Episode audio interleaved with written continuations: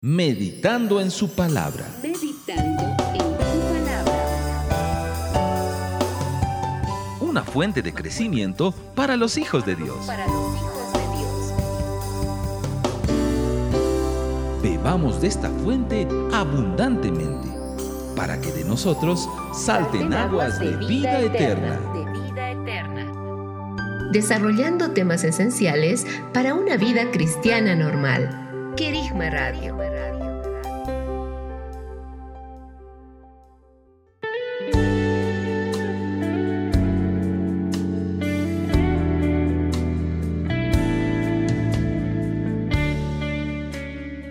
Un saludo cordial para todos los oyentes. Bendiciones y bienvenidos nuevamente al programa Meditando en su palabra.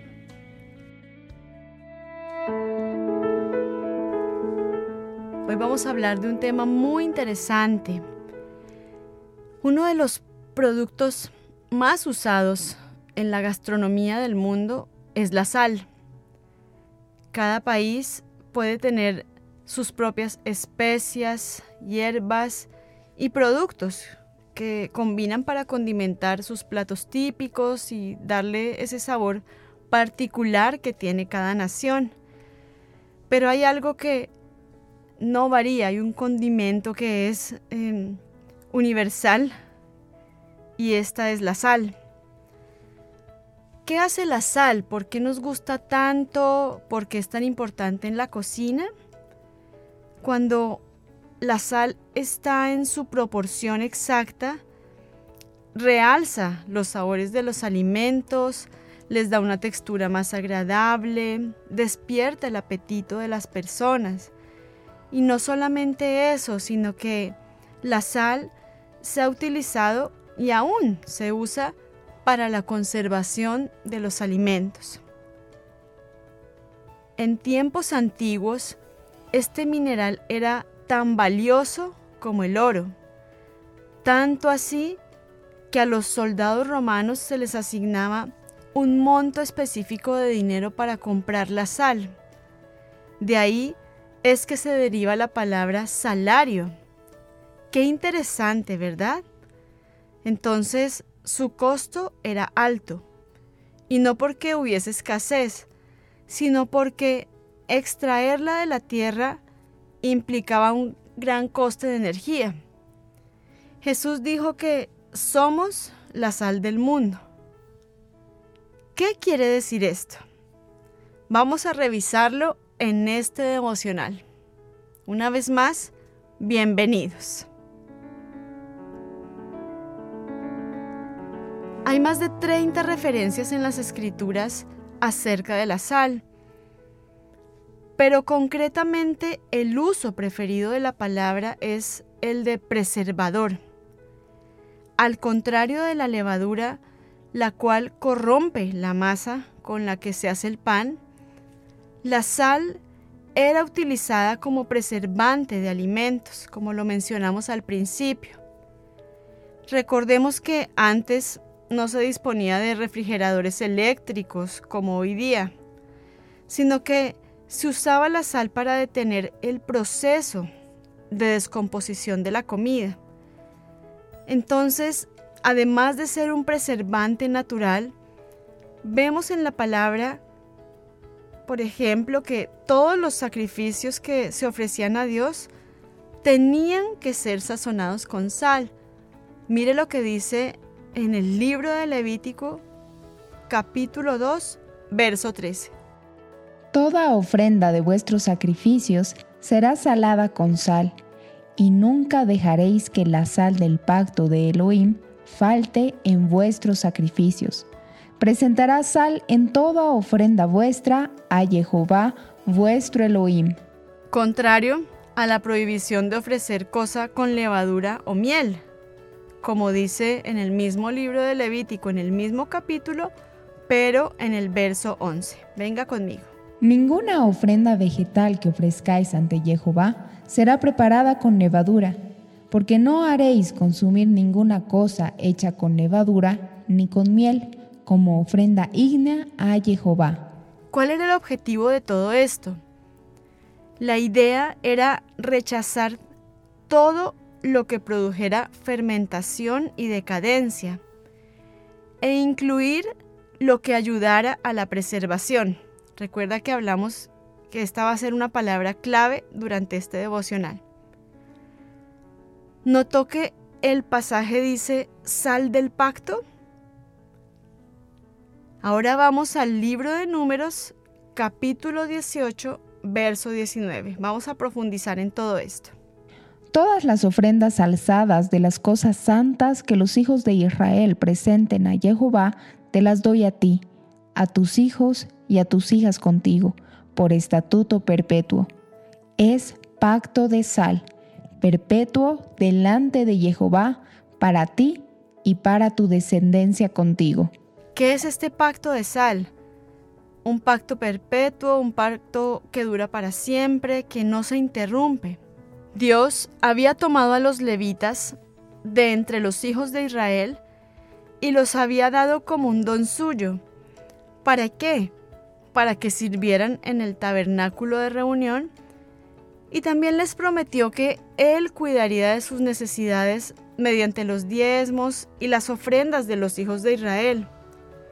Aarón y su descendencia se dedicarían en su totalidad al servicio del tabernáculo de reunión y esta promesa del cuidado de ellos fue dada bajo el pacto de sal. Por otro lado, Segunda de Crónicas, capítulo 13, verso 5, también hace referencia al pacto de sal que hizo con David y su descendencia. Mire lo que dice aquí. ¿No sabéis que Jehová, el Elohim de Israel, dio a David el reino sobre Israel para siempre, a él y a sus hijos por pacto de sal? Tenga en cuenta que en el oriente un pacto de sal eh, no es olvidado ni menospreciado. Es una promesa de que sus compromisos son inviolables. Por ejemplo, si allí una persona viniese a su casa a comer con usted una comida que ha sido sazonada con sal, de ahí en adelante esta persona nunca le traicionaría o le haría ningún mal. Mire qué tremendo. En estos dos usos podemos observar la fidelidad de las promesas de Dios a su pueblo mediante el pacto de sal. El Evangelio de San Lucas habla con respecto a la concepción y el nacimiento del Señor Jesucristo. Y me pareció tan interesante observar este relato considerando un aspecto importante del elemento que estamos revisando hoy y es la sal en la Biblia. Yo recién lo noté y me pareció muy bueno. Mire lo que dice aquí. Lucas capítulo 2 versos 6 al 7 dice, Y sucedió que estando ellos allí, cumplidos los días de su alumbramiento, dio a luz a su hijo primogénito, y lo envolvió en pañales, y lo acostó en un pesebre, porque no había sitio para ellos en la posada. La palabra pañales en este versículo se refiere a unas fajas o envolturas de lino fino bastante angostas. Siempre que nacía un niño, que sería príncipe o rey, lo envolvían en estas fajas hasta mantenerlo en una posición recta. Con este acto, los padres se comprometían delante de Dios a criar a sus hijos de tal manera que tuvieran rectitud delante de Dios. Los padres dejaban al niño en esa posición mientras que meditaban y hacían sus promesas a Dios con respecto al encargo que se les dio cuando tuvieron al niño. En su caso, José y María se habían preparado para el nacimiento de Jesús y habían traído estas fajas de lino fino porque todo príncipe tenía que ser envuelto en fajas al momento del nacimiento pero antes de envolverlo tenían que limpiarlo, lavarlo, y esto lo hacían poniendo un poquito de sal en el agua. ¿Para qué? Para que el niño al momento del nacimiento fuera salado. ¿Usted había notado esto? Cuando pueda revise los textos y es muy interesante. La razón es que todo príncipe tenía que ser salado y era porque para cuando él llegase a ser rey, debía juzgar a la gente con rectitud, con justicia, con honestidad, y sus palabras también tenían que ser saladas. Entonces, todo rey tenía que ser íntegro en sus palabras, y por esto debía ser salado al nacer. Ahora sabemos que no todos los reyes fueron íntegros en sus palabras, pero es debido al significado de estas costumbres que el Señor Jesucristo también fue salado y envuelto en estas fajas al nacer. Qué lindo, ¿verdad? Ahora, en este pasaje veremos todo lo contrario a esta acción. Ponga mucha atención aquí. Vamos al libro del profeta Ezequiel, capítulo 16, versos 3 y 4, donde el profeta se refiere a Jerusalén como la novia infiel del Señor. Así dice Adonai Jehová, Jerusalén, eres cananea de origen y nacimiento, tu padre era morreo y tu madre una etea.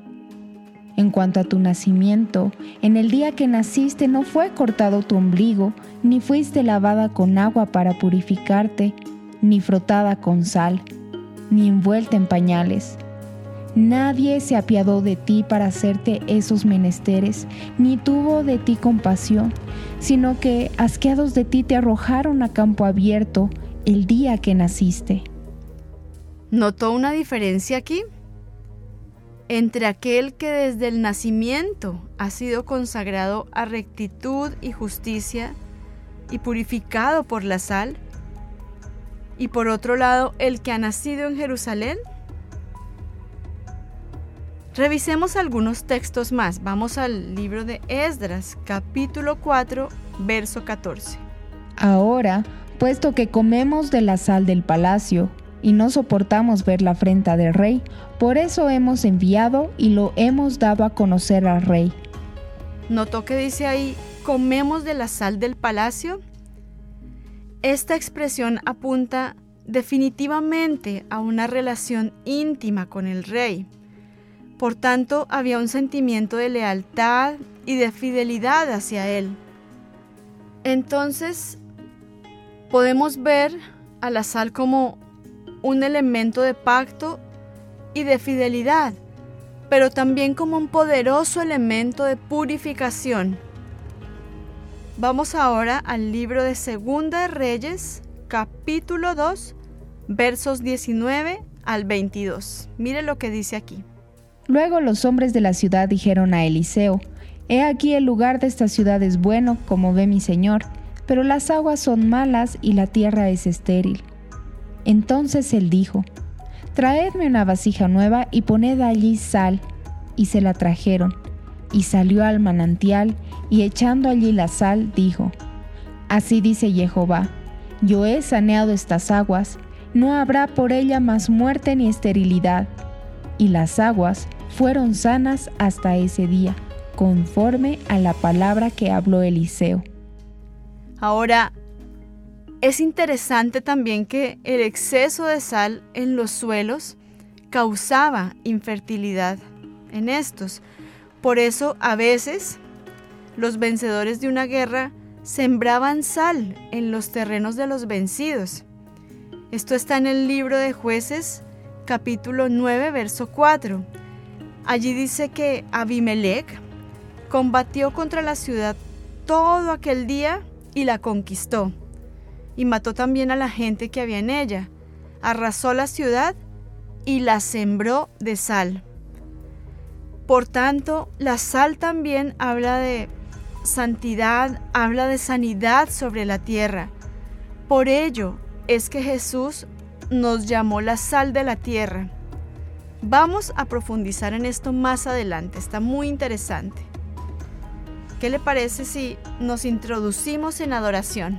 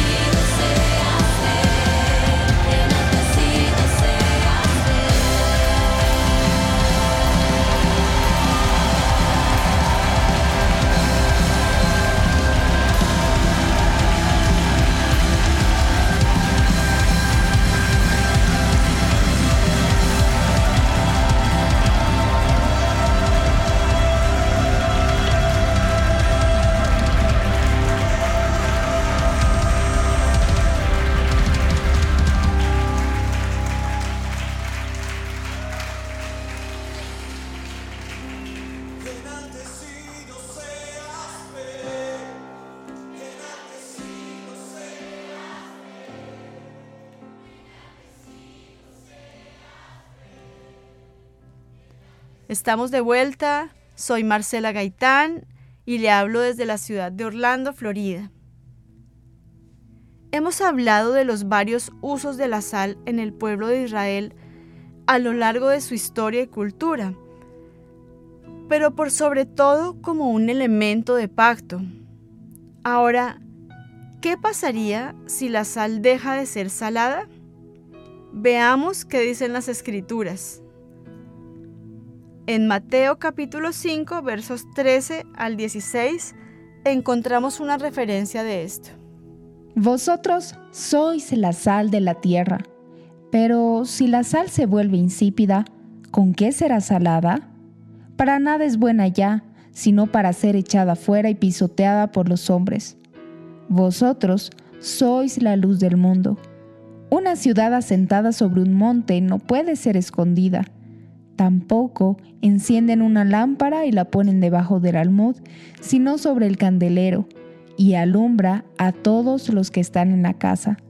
Así alumbre vuestra luz delante de los hombres, de forma que vean vuestras buenas obras y glorifiquen a vuestro Padre que está en los cielos.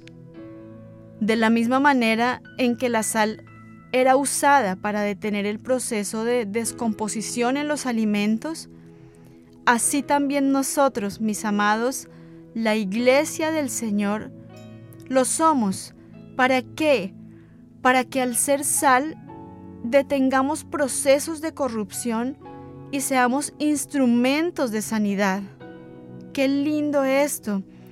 Qué bueno poder entender esto hoy. Sin embargo, también la sal puede entrar en proceso de descomposición. Uno de los síntomas que da la sal cuando comienza a corromperse es que pierde su sabor. Entonces visualice esto por un momento en nuestro caso. Si la iglesia comienza a participar del mismo proceso corruptivo, pues le va a pasar lo mismo que a la sal cuando deja de ser salada. Pierde toda utilidad y pierde toda razón de ser.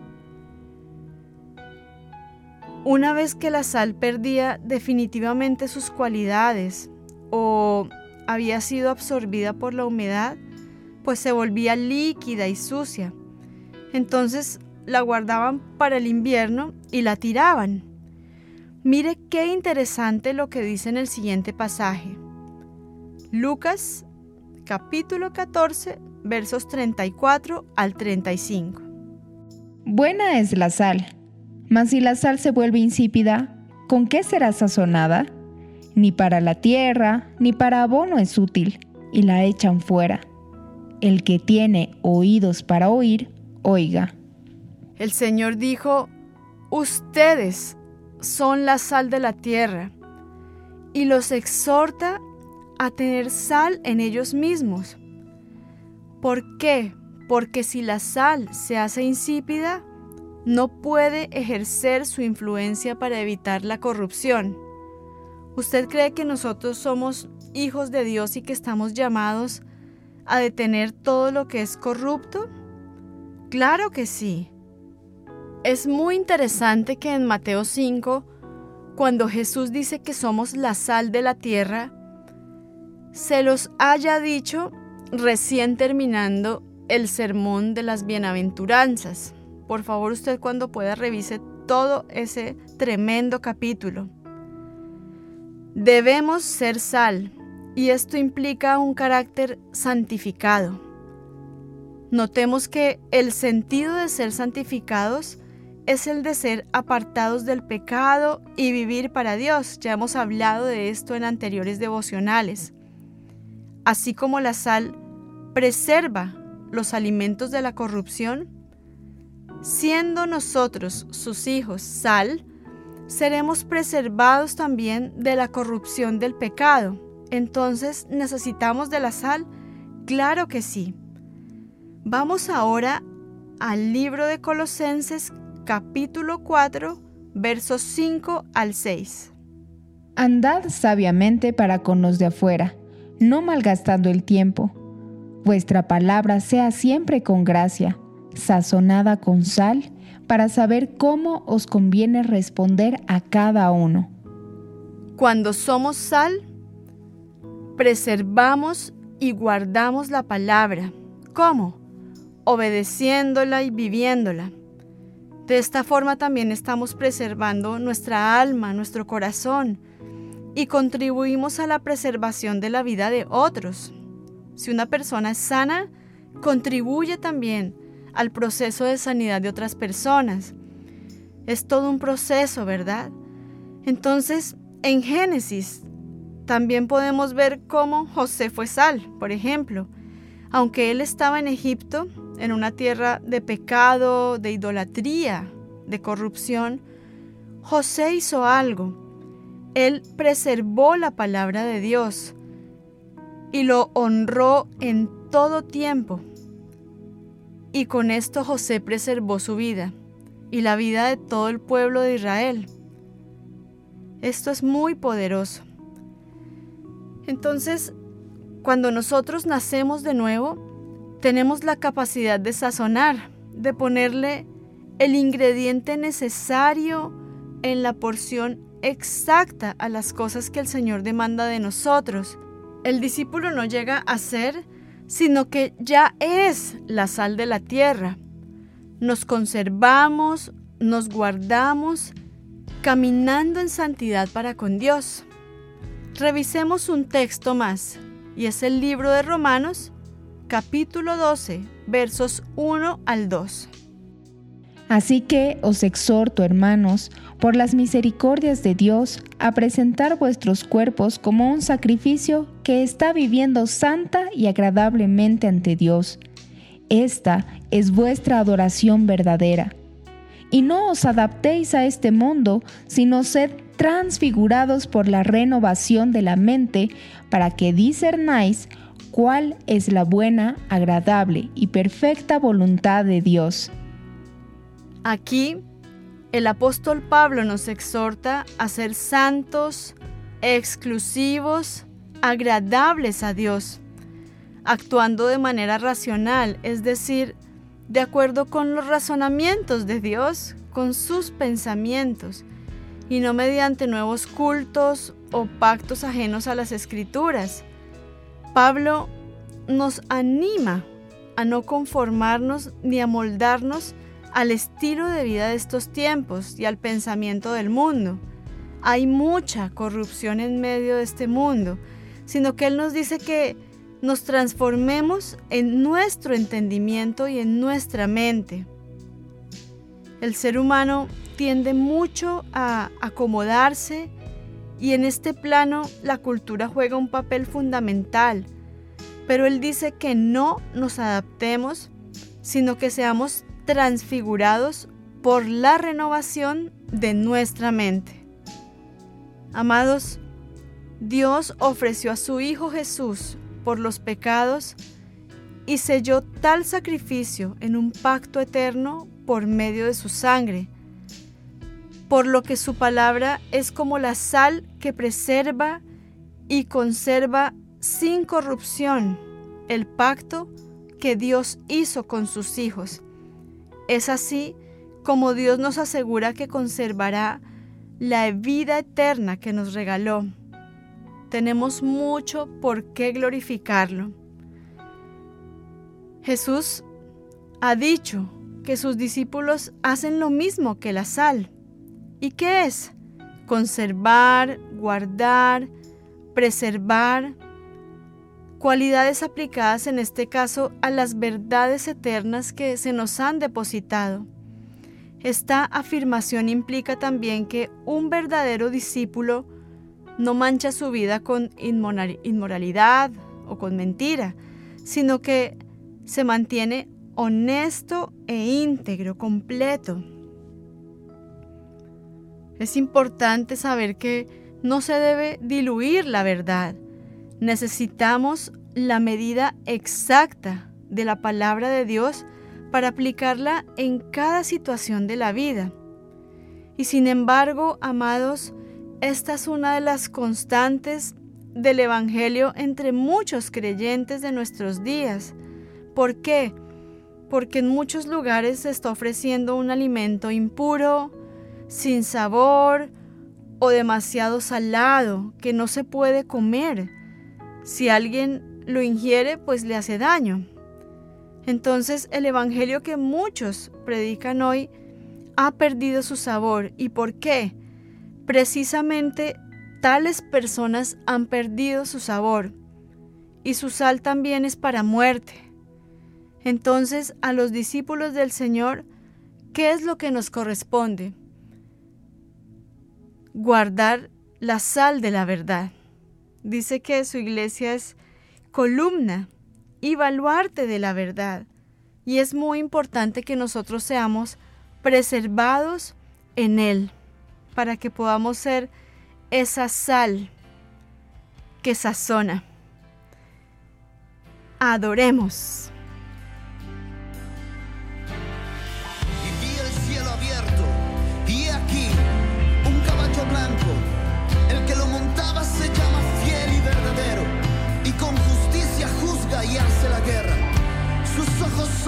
De de su boca sale una espada afilada para herir con ella a las naciones, y las regirá con vara de hierro. Y en su manto y en su muslo tiene un nombre escrito,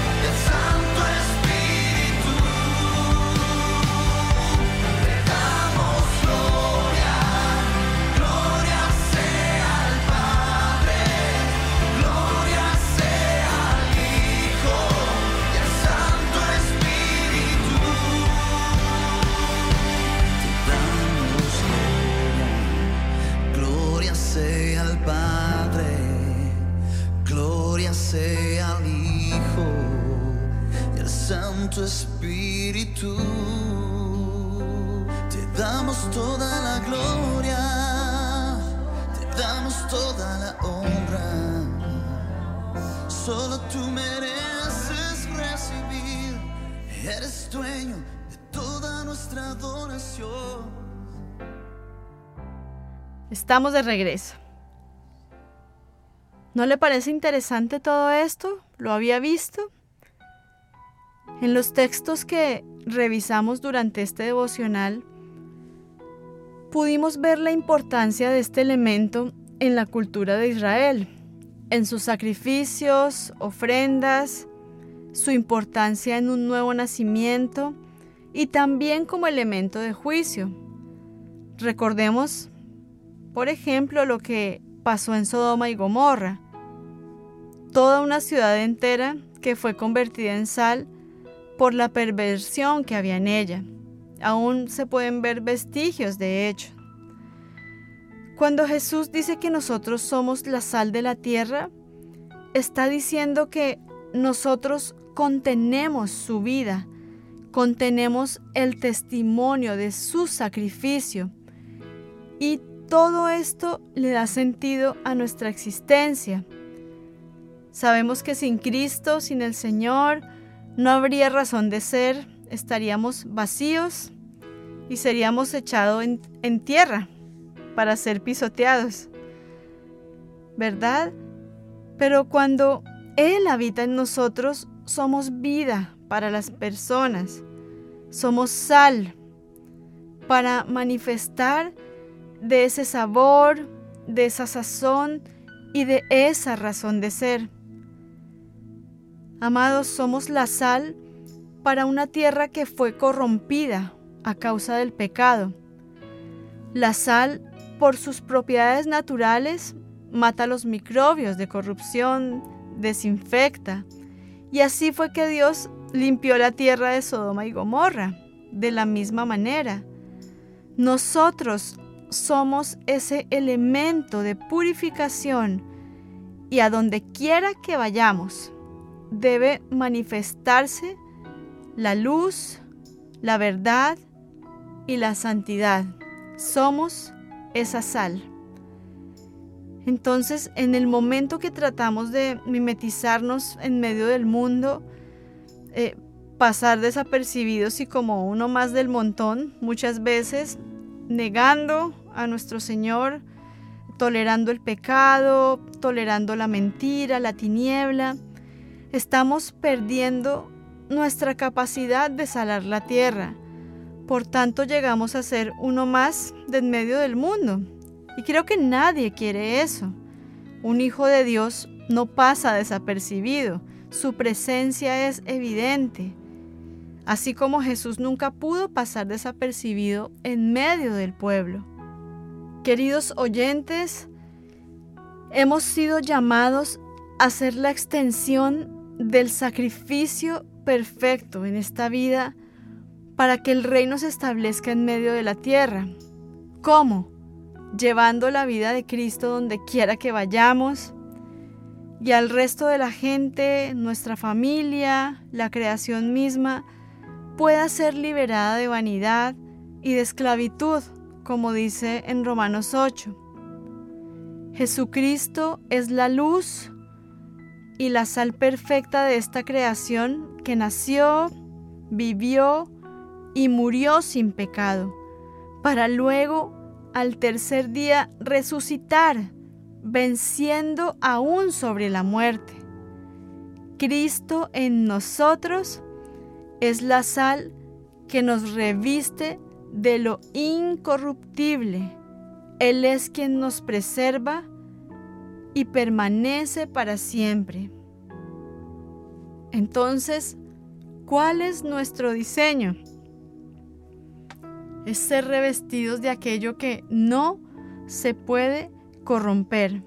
Por eso es muy importante que no entendamos esto como un concepto más, sino que realmente veamos que en cada elemento que hemos tocado en estos devocionales, como el agua, el aceite, el trigo, el vino, ahora la sal, veamos que son atributos también de Cristo en nosotros. ¿Para qué? Para que seamos manifestados con Él en gloria. Lo dejo con esta reflexión. Le invito a que profundice mucho más en esto y que no se quede solamente con, con lo que escuchó, sino que pueda ver cómo usted puede ser sal y aún en qué estado está como sal. Gracias por acompañarnos. Estamos muy expectantes del tiempo que viene y nos vemos en la siguiente emisión. Gracia y paz.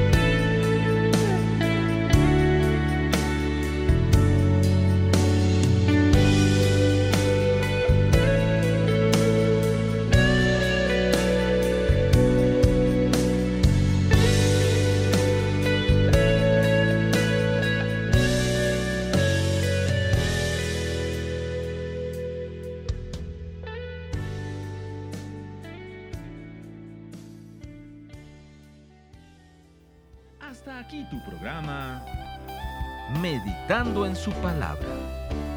Una fuente de crecimiento para los hijos de Dios. Hasta la próxima.